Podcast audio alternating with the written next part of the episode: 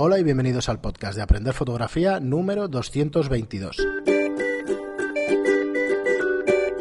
Hola, me llamo Fran Valverde y como siempre me acompaña Pera la Regula. Hola, ¿qué tal?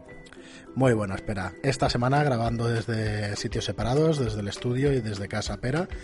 Pero nada, como siempre aquí con vosotros. Eh, creo que se oirá igual, con la misma calidad de siempre, o eso espero porque cada uno grabamos con un micro interesante y luego juntamos las pistas, o sea que espero que se oiga bien. Si no, no ya nos lo diréis. Espero que hayamos dejado atrás los problemas del estéreo de los anteriores episodios, porque la semana pasada la verdad es que tuve mala pata editando y dos episodios los metí en, en estéreo y se nos oía cada uno por un auricular. Eh, está corregido, lo que pasa. Fue muy divertido lo que dijo uno, que estaba iba mirando a un lado y a otro en función de, de, quién, hablaba. eso está bien, ¿eh? Mira, eso igual lo podemos hacer para ver si estáis atentos y nos veis un llegar. Horror, un horror. Nos decían en el Telegram que no, que no pasa nada y tal, pero va, un horror. A ver si no me pasa más. Ya intentaré tener más cuidado. Hacía tiempo que no me pasaba, hacía unos seis meses diría yo que no me pasaba. Y luego el problema es que iBox. Eh, como siempre, iTunes tira el feed de la web, ¿vale? El feed de la web son una serie de instrucciones, ya me corregirás, espera si me equivoco, pero es una serie de instrucciones o un texto que le envía a los podcatchers y de ahí tiran, ¿vale? De ahí se surten del contenido todos los podcatchers normales. Pero iTunes tiene sus propios servidores de audio.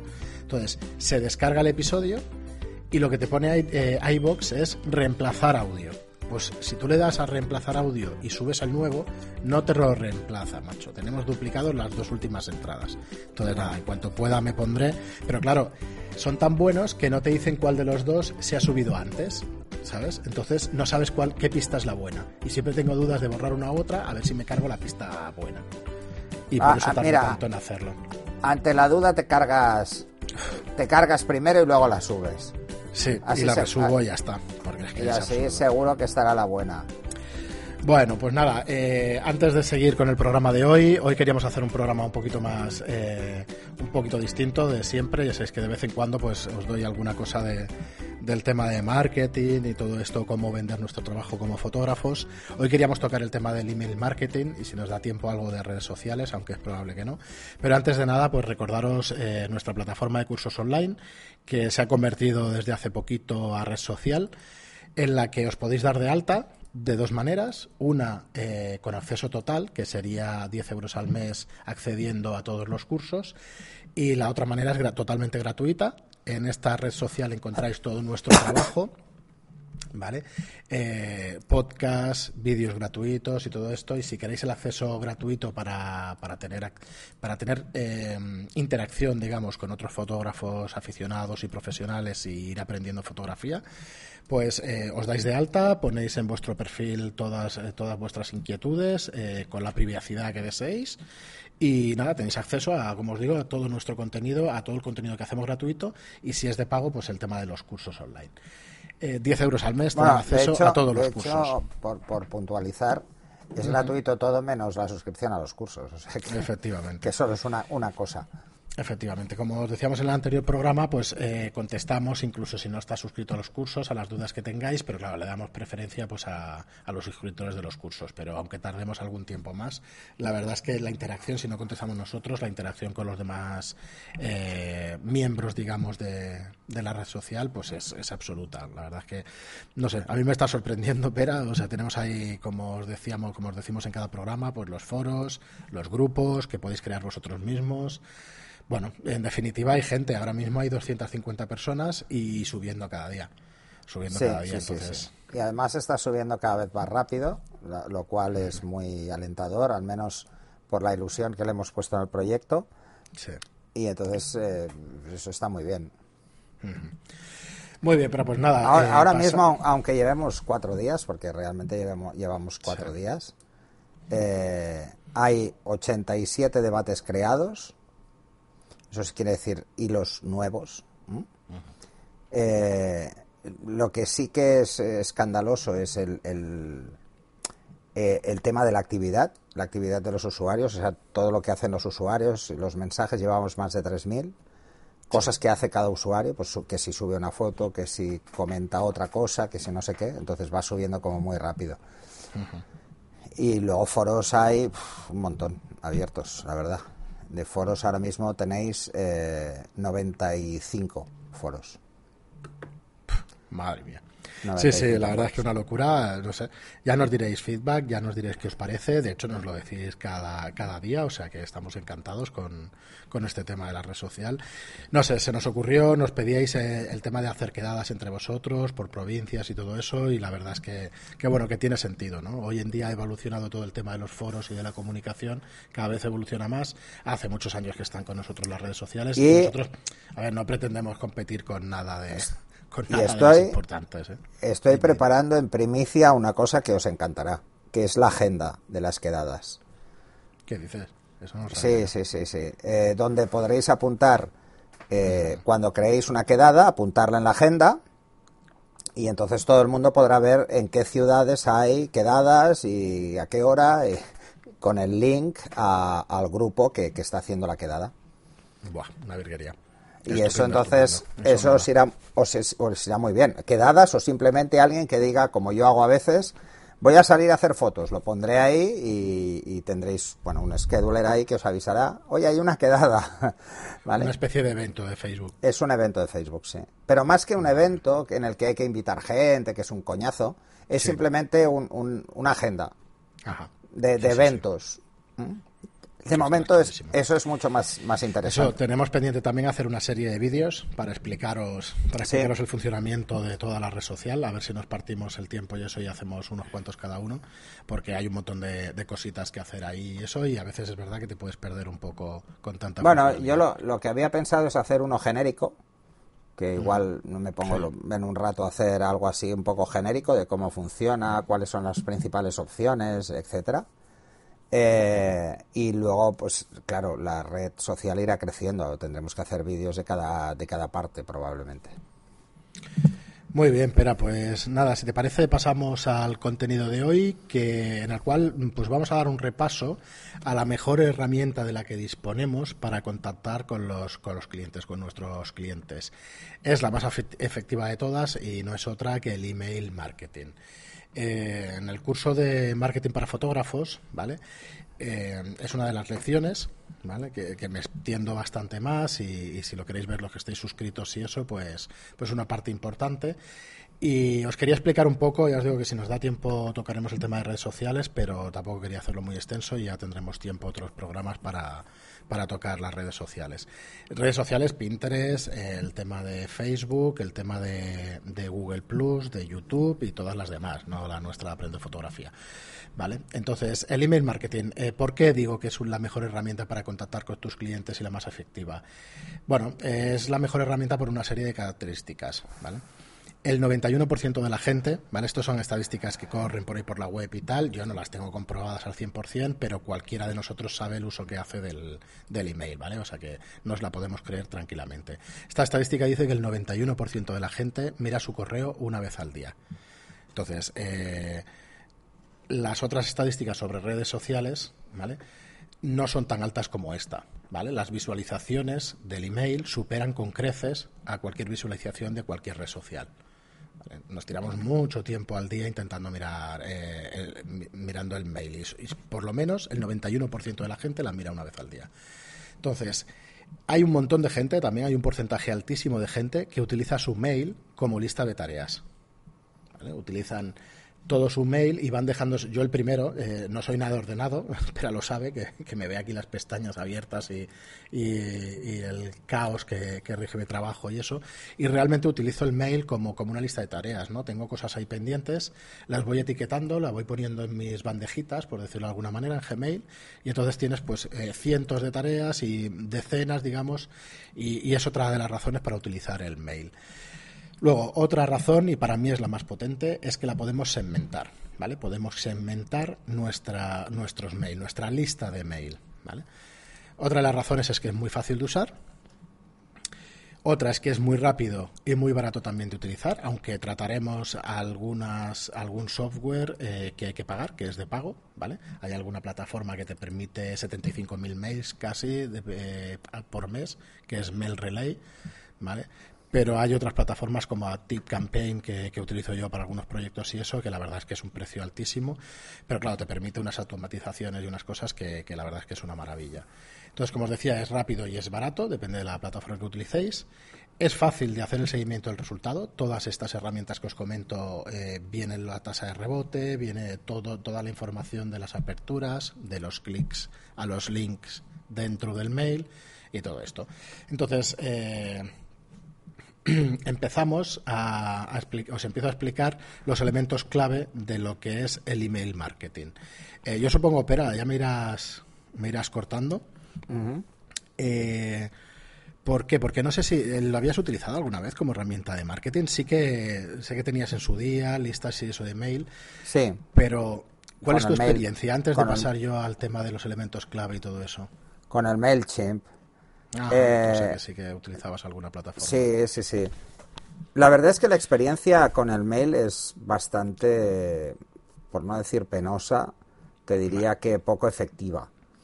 Eh, poco efectiva cuando tienes eh, listas de correo, porque al final la gente, a no ser que sea un nicho muy concreto en el que te sigue la gente, por ejemplo, los de mi web sí, los de mi web está funcionando porque cada vez que subo un, todos los que están registrados, cada vez que subo cualquier artículo, subo cualquier cosa, eh, la gente lo ve y no se borra nadie, con lo que supongo que el interés es mayor. Pero, pero a la hora de, actividad comercial es muy complejo sacarle partido. Al menos pues bajo mi, visión. Vale, a ver si con estas eh, guías y eso, por lo menos, ya os digo yo que tiene sentido, porque a nosotros nos funciona, ¿vale? Pero a ver si con estas guías y eso te parece que tiene más sentido el, tema del email marketing. Eh, yo aquí he puesto cinco elementos clave, ¿vale? Para hacer un buen uso del email marketing. Y el primero de ellos es eh, el tener una base de datos de contactos, que es lo mismo, de calidad. ¿Vale? Entonces, para tener una base de datos de calidad, hemos de mirar primero el origen de la base de datos, y luego la calidad y la cantidad de la base de datos. ¿Qué quiero decir con el origen de la base de datos? Tenemos que analizar de dónde han salido nuestros contactos o nuestra base de datos. Eh, no recomiendo para nada comprar una base de datos. Primero, si es de particulares, es ilegal. Esto que lo sepáis, que es ilegal comprar bases de datos de usuarios, sin el consentimiento de esos usuarios. O sea, tú puedes eh, puedes hacerte una lista de correo, ¿vale? Luego en la, ley esta, eh, en la LOPD esta no nos vamos a Ley Orgánica de Protección de Datos. Efectivamente, no nos vamos a meter porque es un lío. Además cambia ahora el 25 de mayo y nos tenemos además que adaptar en, todos los proyectos que tenemos a la del 25 de mayo. Pero eh, hasta donde yo sé es ilegal eh, los emails a particulares. Pero no es ilegal comprar una base de datos de empresas. El problema es saber de dónde sale esa base de datos y coger una empresa que vende esa base de datos que sea lo suficientemente seria como para saber que estás comprando una, una base de datos fiable. ¿vale? Por mucho que compremos una, una base de datos fiable, pensar que una de las cosas clave de los mails y sobre todo de empresa es que sea unos datos, es que sean unos datos actuales. ¿vale? Y que sea además una base de datos de clientes potenciales. Entonces, esto es bastante complicado. Entonces, para eso el origen de base de datos es importante y por eso hemos de hacernos nosotros mismos nuestra lista de mail. ¿vale? Ahora os diré algunas claves para que nos la podamos hacer. Entonces, luego otra cosa es la calidad y la cantidad de la base de datos. ¿vale? Cuando hagamos algún mail hemos de saber cuál es la tasa de rebote, la tasa de rebote que son emails que directamente eh, te rebota el servidor, que no han llegado al destinatario. Los emails, eh, como os decía, si son actuales, si esta persona sigue utilizando el mail, que viene a ser lo mismo, tenemos que saber si tenemos el nombre de la persona de contacto, los apellidos, la dirección y eh, si sabemos en qué productos puede estar interesados. Todo, por eso os digo que todas estas bases de datos que las compras te pueden funcionar para alguna cosa específica, pero yo lo veo complicado. A ver, tú puedes comprar una base de datos de restaurantes en España. Entonces, como fotógrafos, si queremos eh, dedicarnos a hacer fotografías de restaurante, os puede ser bastante útil esta base de datos. Yo no digo que no, pero tendréis que hacer una criba muy, muy, muy importante. Un primer mail para ver cuántos de esos contactos son válidos, eh, sacar de la base de datos todos los que no sean válidos directamente, ni os lo penséis, no os penséis que por el... De hecho, la, mayoría de herramientas eh, hacen uno o dos reintentos y borran. O sea, tú lo, puedes decir. Se puede automatizar, pero yo os aconsejo... depende del tipo de error que, de, por ejemplo, ah. ahora en, en, la red social, de vez en cuando recibimos un email de precisamente de que... Mm, de spam. Eh, no, no, que ha devuelto el correo por error.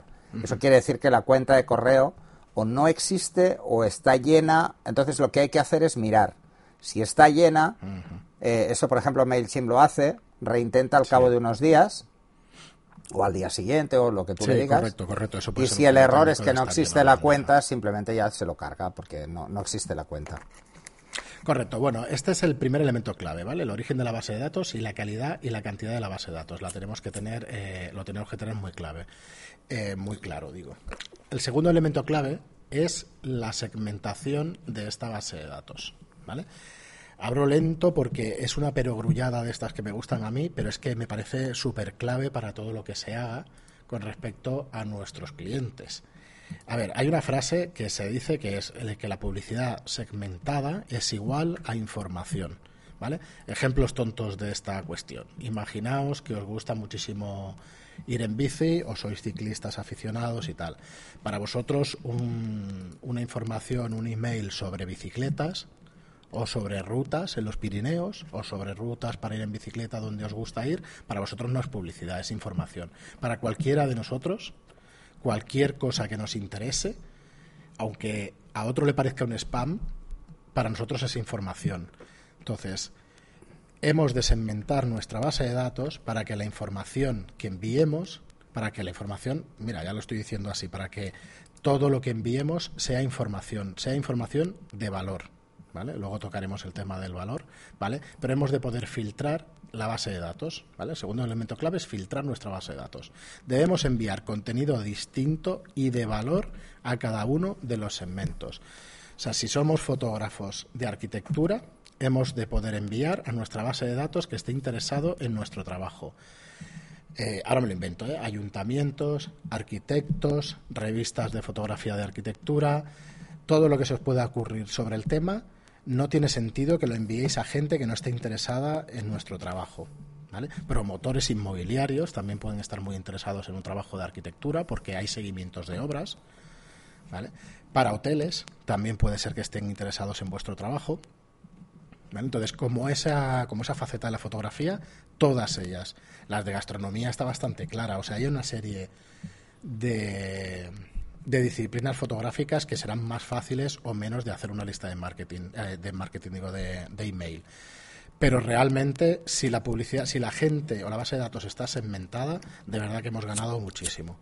Entonces, eh, ¿cómo la podemos segmentar? La podemos segmentar demográficamente, la podemos segmentar por edad, por sexo, si tiene hijos, si son clientes actuales, si son antiguos clientes, si son desconocidos. Todas esas variables son una manera de segmentar a tus clientes. ¿vale? Pensad que la mayoría de veces, eh, cuando viene una época de trabajo bajo, a nosotros nos funciona muy bien, por ejemplo, en el, en el tema de hoteles, que no sé si todos los que nos sigáis desde hace tiempo sabéis que nos eh, me dedico también a, al tema de hoteles, nos funciona muy bien contactar con clientes anteriores. Más que hacer, nos cuesta muchísimo conseguir clientes nuevos, pero si queremos que repitan una convención en enero, lo más fácil es coger los últimos 5 o 10 años, los últimos eneros de los últimos 5 años y coger a todos esos clientes eh, que han hecho una convención y enviarles un mm. mail ¿vale? Lo ideal sería llamarlos también, ¿eh? pero un mail funciona bastante bien. Entonces, esta gente lo que hace es tener un recordatorio y que le llegue esa información, porque al final no dejan de hacer esa reunión anual todos los años. Quizá la cambien de mes, pero sigue sí, además, información para ellos. Además, es, es, un correo muy específico, porque ya lo puedes tratar de cliente, etcétera. Entonces, la entrada ya no es tan evidente. Que, no, la pueden identificar como un spam, sino que lo identifican mucho más como información añadida que van a tener porque ya de entrada es personalizado, etcétera, etcétera. Yo creo que lo más importante en el tema de, del mail es que sea así. Ajá. Eh, que sea realmente personalizado todo lo posible, claro. De hecho, todo, todos estos elementos claves que son, son claves, ¿eh? o sea, eh, ninguno de ellos funciona por separado. Hemos de tenerlos todos a la vez para que realmente haya unas tasas de apertura que se llaman, pues, pues muy altas. ¿vale? Entonces, sigamos. El tercer elemento clave es el captar emails y hacer eh, nosotros mismos nuestra lista de correo y volverlos a segmentar. Eh, ¿Cómo lo podemos hacer? Pues lo podemos hacer a través de un concurso, a través de un formulario en nuestra página web con una propuesta de valor. Eh, ¿Qué tenemos que ofrecerle a la gente para que, para que la gente, pues preguntarle directamente? O sea, muchas veces es que no sé mi público lo que querrá o no sé lo que estará interesado, pues pregúntale, pregúntale directamente.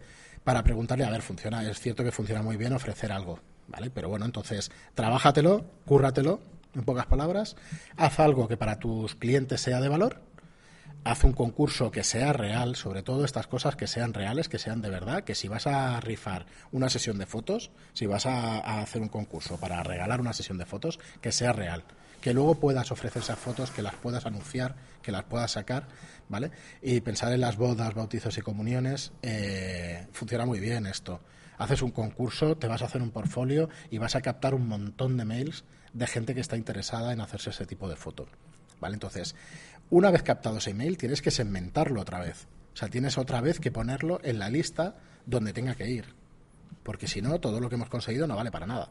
Seguiremos a lo mejor comunicando a personas que no, que realmente no funcionan. Eh, hay una cosa, hay una cosa que funciona muy bien para fotografía social, que es que os vayáis al INE, al Instituto Nacional de Estadística, ¿vale? Y que miréis las fechas de los nacimientos de los niños, que miréis las fechas de bodas de, la, de, los hombres y la, de las parejas, ¿vale? Que, porque eh, mirando esto, ¿vale? Vais a poder saber eh, a qué edades, a qué rango de edades vais a poder ofertar una cosa u otra. No es lo mismo dirigiros a personas de 30 años que de 50, ¿vale? Entonces, eh, ahí tenéis muchísima información. En el tema del INE parece que no, pero, hay muchísima información. ¿Qué más? El cuarto elemento clave. ¿Qué mandamos en estos mails? Esto es para mí también otra de las claves más importantes. ¿Vale?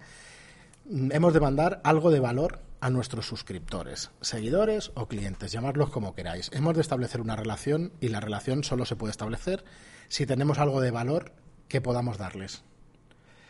Eh, entonces nos tenemos que poner en la piel de nuestros suscriptores, usuarios, clientes y eh, nos tenemos que preguntar qué nos gustaría recibir a nosotros si estuviéramos en la piel de estas personas. ¿vale? Cuando lo mandéis, cuando lo mandéis, preguntaros, estoy mandando algo de valor, me gustaría a mí leer esto si fuera un, aficionado a tal, a cual. Eh, el, José de, Sierra Extreme, de la web aquella, ¿te acuerdas? Espera, que la estuvimos viendo.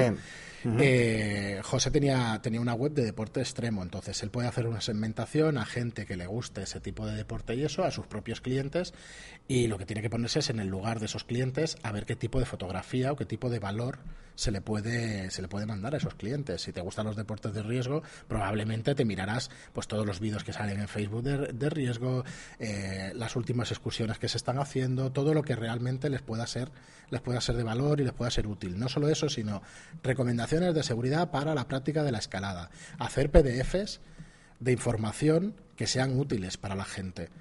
No hagáis una cosa, o sea, no eh, tenéis que enviar como mínimo cinco mails con algo de valor antes de enviar alguno para que nos compre. Esto, esto está clarísimo. Si no, mm, es que no funciona. No, no mm. puedes establecer una relación con tu cliente si solo le quieres, eh, oye, lo diré en plata, sacar los ojos. Esto no, no funciona así.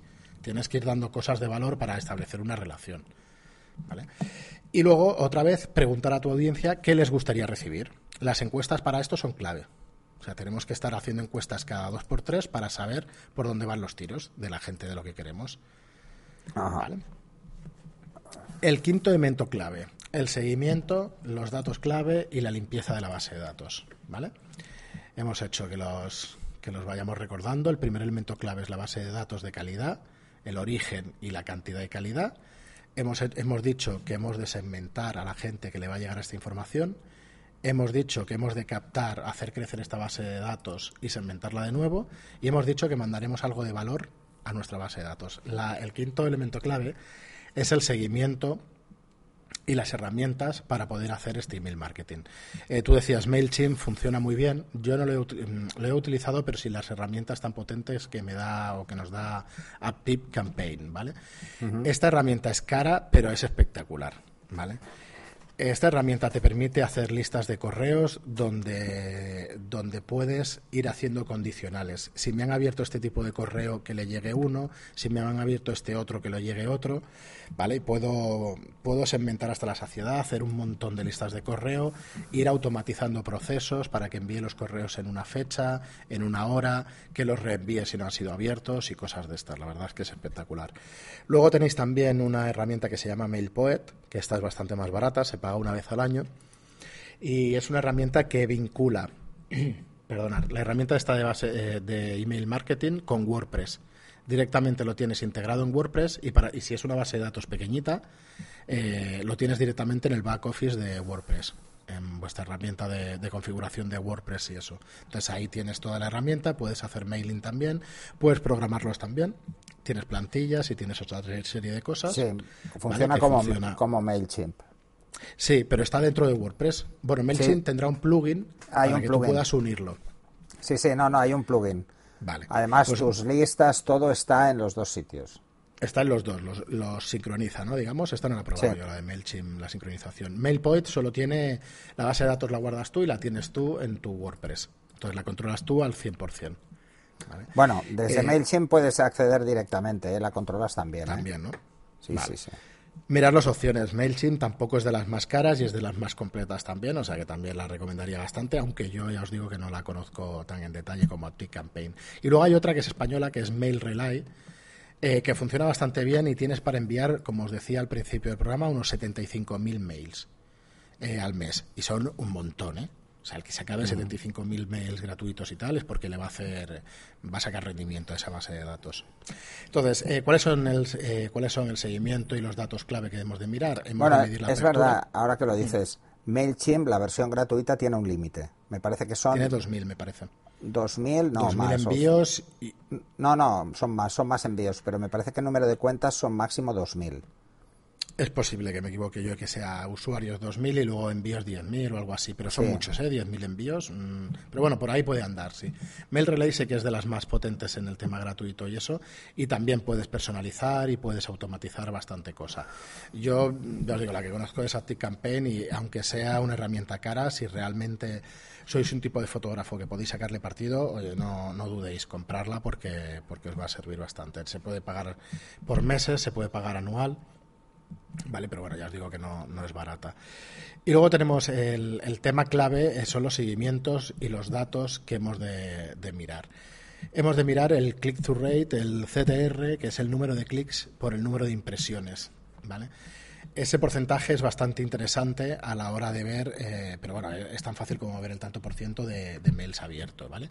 Hemos de medir la apertura y hemos de mirar la hora del día y el día de la semana con más aperturas.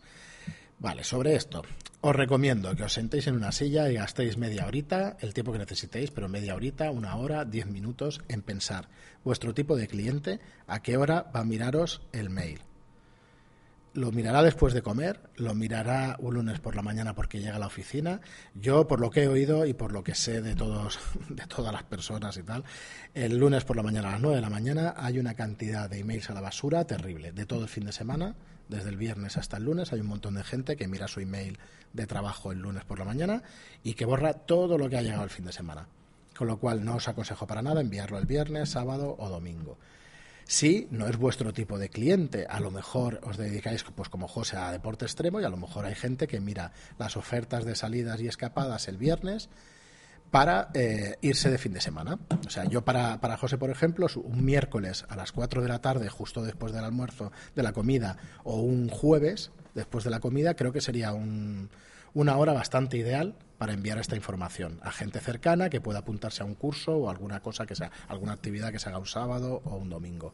Pero lo que os recomiendo es que os sentéis y penséis a qué hora y qué días son más recomendables de hacer, de hacer estos mail, mailings. Entonces, una vez lo hayáis pensado, lo hacéis y a la semana siguiente o a los 15 días lo volvéis a mandar a otra hora que tenga también lógica y medir, medir, a ver eh, en qué hora y en qué día se han abierto mal esos, eh, se han abierto más esos mails. A partir de ahí, pues bueno, eh, huelga decir nada más. Lo que tenéis que hacer es mandar cuando la tasa de apertura sea mayor. ¿Vale? Una cosa es la tasa de apertura del mail y otra cosa es que os hagan clic y os compren. Entonces, eh, tenerlo en cuenta también. Es eso, una perogrullada, pero, pero es importante. Y nada más, hasta aquí el repaso al email marketing. Un buen repaso. Rollo he soltado. No, pero no, bueno, no, quería, yo, eh, es parte del, del curso de marketing para fotógrafos. Es una pequeña parte para que veáis una muestra también y eso, pero que hay diferencia a la hora de hacer una campaña sin tener nada de esto en cuenta o teniéndolo pero poco en cuenta a hacerlo de esta manera. O sea, las tasas, las tasas de conversión te van de un 3, un 5% a un 30 y un 40% de, de apertura. Y eso es una barbaridad. Una Bueno, no sé si estás conmigo, pero, pero llegar a una tasa del 30-40% de apertura de algún mail es una barbaridad. es Por una eso, brutalidad, sí. sí, borrar sin compasión. Si no os abren los mails, lo que hace es molestar. Lo que hace es molestar ese mail, no lo enviéis directamente. No, Enviad además, a la gente pensar que, pensar, eh, tenéis que pensar una cosa. Si, si la gente recibe un mail y simplemente lo borra porque no le interesa y no tenéis ningún tipo de respuesta, no pasa nada. Pero si, si, em- si es masivo el envío, al final os marcará el mail como spam. Efectivamente. Si lo marca como spam, si lo marca como spam, le está diciendo al servidor que ese email es un spammer. Al final esa información se comparte. Es que no solo el email, pero el servidor, ¿eh? que nosotros hemos tenido problemas con el No, servidor. no, sí, sí, el servidor, esa, esa información se comparte porque hay, hay captadores de, de correos de spam precisamente para que no molesten a sus clientes. Los típicos filtros anti-spam que tienen muchos servidores de correo son eso, es simplemente un repositorio de, emails que son spammers. Eh, y, incluso hay algunos que son tan, tan tontos que si las direcciones no son muy convencionales, eh, va a spam. Por ejemplo, nos ha pasado a nosotros que porque el final debe ser punto .online, pues va a spam, porque no es .com, ni .es, ni .org, ni ninguno Sí, de estos. veremos a ver si hemos elegido bien el tema del dominio. que yo creo Bueno, que sí, pero, es- esto supongo que, que- que por la novedad de este tipo de dominios, muchos pues están mal, pero la gente se da cuenta. Eh, si recibís un correo que para vosotros no es spam, marcarlo como marcarlo como no spam, porque entonces le estáis diciendo al servidor que actualice su política. Eh, Sí, incluso, eh, espera, meterlo como contacto en la agenda. Que entonces Sí. también detecta que es un correo sí, importante para eh, vosotros. los contactos en agenda nunca se consideran spam. Ajá, Entonces, correcto. ese tipo de, de prácticas o de buenas prácticas de gestión de correo es algo que debéis tener en cuenta. Bueno, pues hasta aquí el programa. Recordar, sentaros, pensar en cosas que ofrecer a vuestros clientes que sean de valor realmente, que les interese, compartir, porque eh, todo lo que deis a los clientes, al final la gente se acuerda y, oye, os- se os devolverá, pero segurísimo, ¿eh? no es ningún karma ni ninguna tontería de estas. Es sencillamente que cuando ayudas a la gente y cuando das cosas de valor, al final la gente cuando necesita tus servicios te va a llamar a ti. Es tan sencillo como eso. Entonces, sí que es verdad que es una labor de mucho picar piedra, pero oye, yo os lo aconsejo y no sé, funciona estupendamente bien todas estas cosas que os estoy diciendo. Así que nada más, hasta aquí el programa de hoy. Mm, Muchas gracias, como os digo siempre, por estar ahí. Si os gusta el contenido, pues ya sabéis, en- bueno, nos, nos ayuda enormemente a la difusión una reseña de 5 estrellas en iTunes y un me gusta o un comentario en iBox. Así que hasta aquí el programa de hoy y hasta el siguiente programa. Hasta el siguiente. Hasta Adeu. luego.